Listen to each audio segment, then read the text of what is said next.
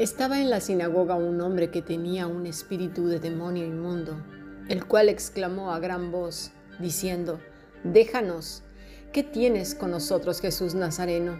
¿Has venido para destruirnos? Yo te conozco quién eres, el santo de Dios. Y Jesús le respondió diciendo, Cállate y sal de él. Entonces el demonio, derribándole en medio de ellos, salió de él y no le hizo daño alguno. Y estaban todos maravillados y hablaban unos a otros diciendo, ¿qué palabra es esta que con autoridad y poder manda a los espíritus inmundos y salen? Y su fama se difundía por todos los lugares de los contornos. Lucas capítulo 4 versículo 33 al 37. Hemos escuchado palabra de Dios.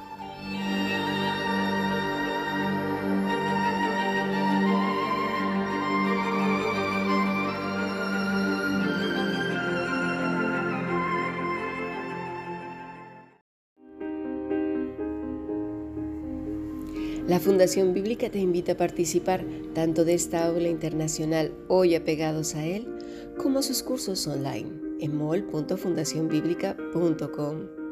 También adoración de siervos todos los martes a las 7.30 de la tarde España a través de nuestro canal de YouTube. Para cualquier información escribe a fundacionbiblica.gmail.com. Aprendamos juntos del Maestro. Te esperamos.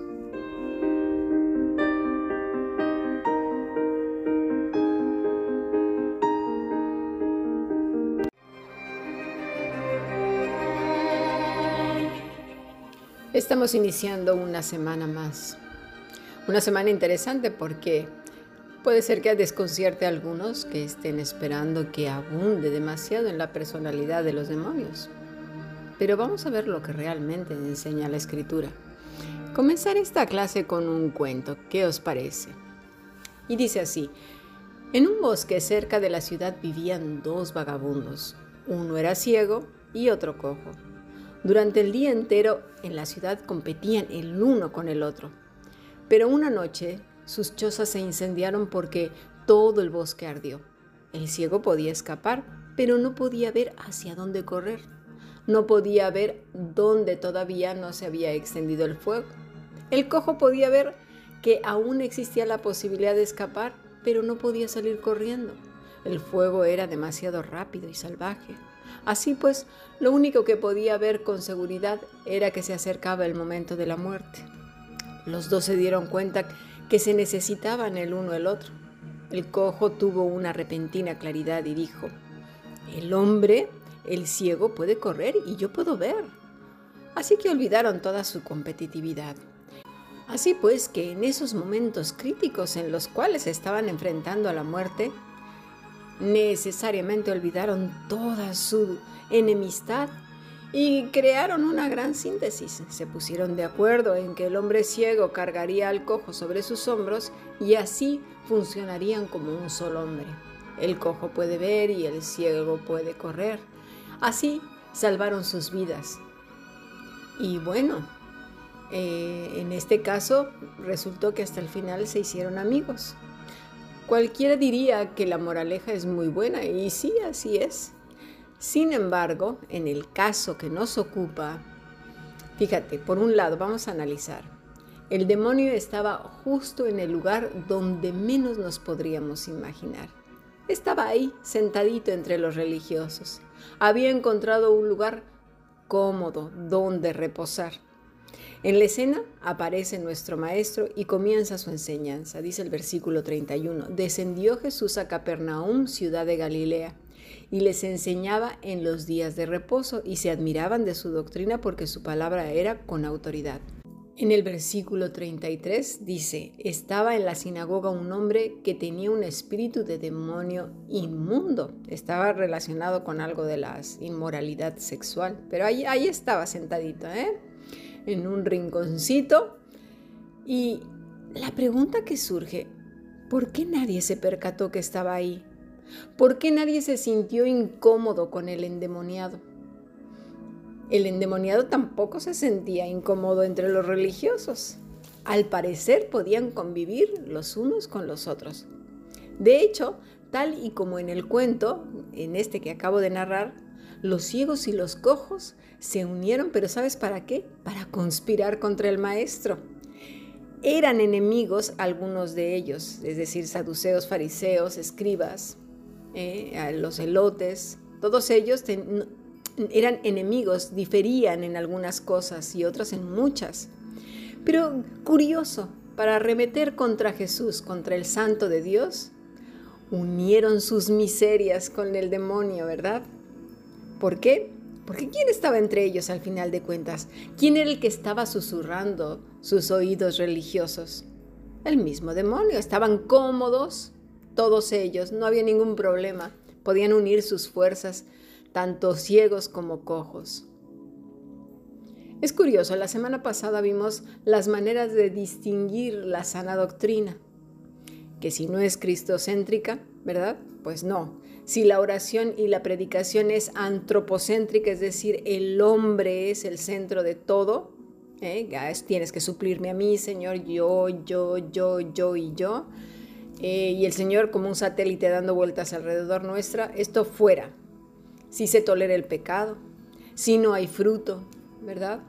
En el caso de los demonios, es más o menos igual.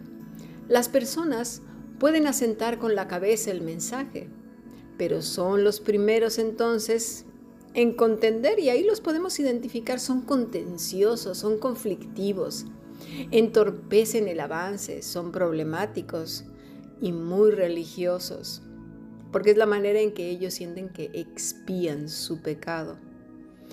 Em, regularmente hasta son exagerados en sus expresiones de religiosidad, mm, haciendo gran énfasis en que las cosas se deben decir así, porque así dice la escritura. Es un énfasis exagerado porque en alguna forma quieren acallar el pecado que está a punto de brotar hasta por sus poros. Usan versículos y versículos para apoyar sus tesis, fuera de todo contexto bíblico, simplemente para tener la razón.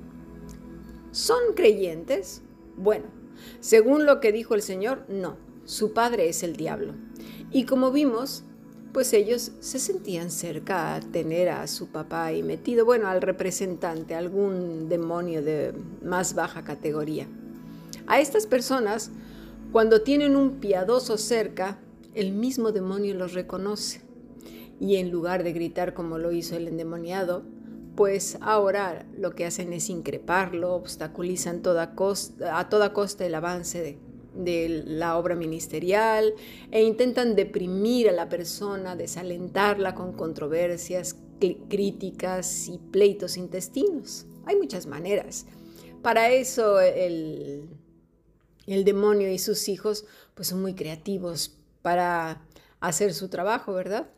Aquí es donde todo creyente deberíamos, todo hijo del Señor, deberíamos de aferrarnos aún con más intensidad a nuestro Maestro. Porque si queremos combatir con nuestra mente o con pensamientos positivos, ya os digo que el fracaso está a la vuelta de la esquina. Porque eh, eh, estas batallas no son con hombre contra hombre, no, no son de pensamientos positivos negativos. Dice la escritura que no tenemos lucha contra carne y sangre, sino contra principados, contra huestes de maldad y contra los mismos hijos del demonio, que piensan exactamente igual que los gobernadores de las tinieblas, etc. Ahora lo vamos a ver más adelante. Pero tenemos que tenerlo muy claro. Porque mira, si algo puede afectar la fe, es tener un pensamiento positivo que eh, vaya en contra de la realidad que estás viviendo, vamos a suponer. Eh, me acabo de torcer el pie y parece que está luxado o está roto. Y yo empiezo a pensar, no, el, pie está muy bien, ¿eh? Sí, sí, sí, está bien. A ver, me lo voy a tocar con la mano y ya verás que de una manera milagrosa el hueso se va a pegar y, y los ligamentos y los tendones. Y le dices a todos, sí, sí, sí, yo con esta oración ya verás. Y resulta que no. Y resulta que no. Eso genera frustración, genera que además la gente piense que tenemos una fe absurda y a su vez perjudica nuestra propia fe porque la debilita. En cambio, me he lastimado el tobillo, está mal. Bueno, Señor, me he caído. Voy a ir al médico, voy a ir al hospital para que me curen. Mm, dame la fuerza para llegar al hospital, para hablar, para eh, llamar a la ambulancia, para, para hacer las cosas más inteligentes para que yo pueda llegar y me haga el menos daño posible. Ayúdame que en el, en el trayecto de toda esta recuperación, la visita al hospital, todo esto, yo pueda ser un buen testimonio delante de las personas que me atiendan. Que conserve la calma, la mente clara, aunque tenga un dolor tan fuerte que no lo soporte. Ese es actuar con sabiduría y con inteligencia. La fe se fortalece.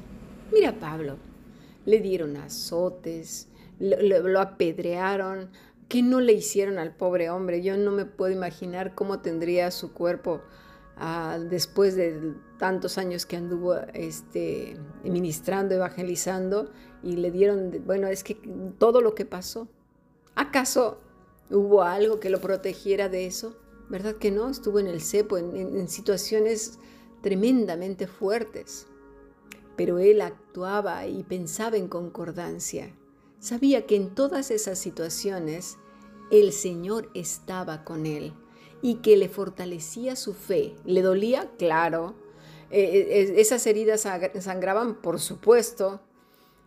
Él sabía que era un precio a pagar por seguir al Maestro.